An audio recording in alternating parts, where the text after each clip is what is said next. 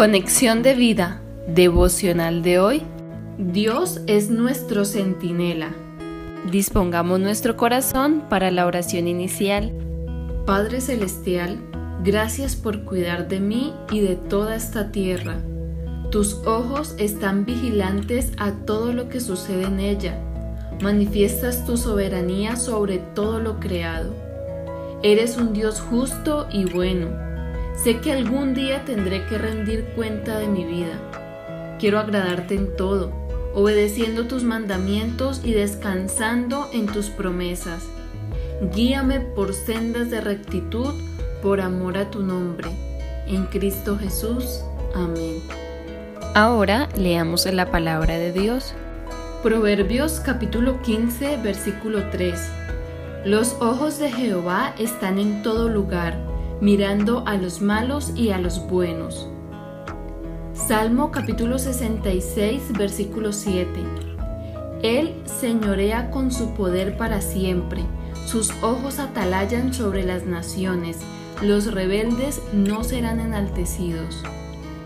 La reflexión de hoy nos dice, estas porciones bíblicas nos hablan de la omnipresencia y omnisciencia de Dios hay muchos que piensan que Dios se ha olvidado de nosotros, pero esto no es así. Dios nos observa día a día y no ignora lo que sucede en esta tierra, sea bueno o sea malo. Él lo ve todo con claridad, ve las acciones y las intenciones de los corazones de los seres humanos. Miremos Proverbios 15:11. El Seol y el Abadón están delante de Jehová cuanto más los corazones de los hombres. Dios está activo y preocupado por todo lo que sucede en este mundo. Los hilos de la historia están en sus manos y llegará el día en que pondrá todo en orden como ya lo ha revelado en su palabra. Borrará el mal y establecerá el bien y recompensará a todos los que hacen su voluntad en esta tierra, como lo dice el Salmo 66.7 que sus ojos atalayan sobre las naciones. Esta palabra en el hebreo atalayar tiene varios significados como inclinarse hacia adelante, atisbar a la distancia, observar, aguardar, acechar, considerar, esperar, extender, mirar, vigilar. Es como un centinela que nos cuida de día y de noche. Dios está entonces en la ecuación de la vida humana.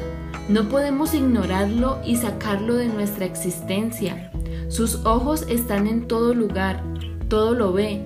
Por eso debemos vivir agradándole en todo.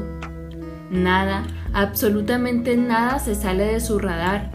Tarde o temprano tendremos que dar cuenta de nuestra vida. Veamos lo que dice Hebreos 4:13 y no hay cosa creada que no sea manifiesta en su presencia. Antes bien, todas las cosas están desnudas y abiertas a los ojos de aquel a quien tenemos que dar cuenta. Como iglesia, hoy más que nunca debemos levantar nuestra voz para proclamar el nombre de Cristo, para glorificarlo, no solo con palabras, sino con hechos que muestren a este mundo que hay un Dios amoroso que no es ajeno a lo que nos sucede y que quiere darle la oportunidad a muchos de que se arrepientan, sean salvos, liberados de la esclavitud del pecado y transformados por su gracia, para que anden conforme a su voluntad. Visítanos en www.conexiondevida.org Descarga nuestras aplicaciones móviles y síguenos en nuestras redes sociales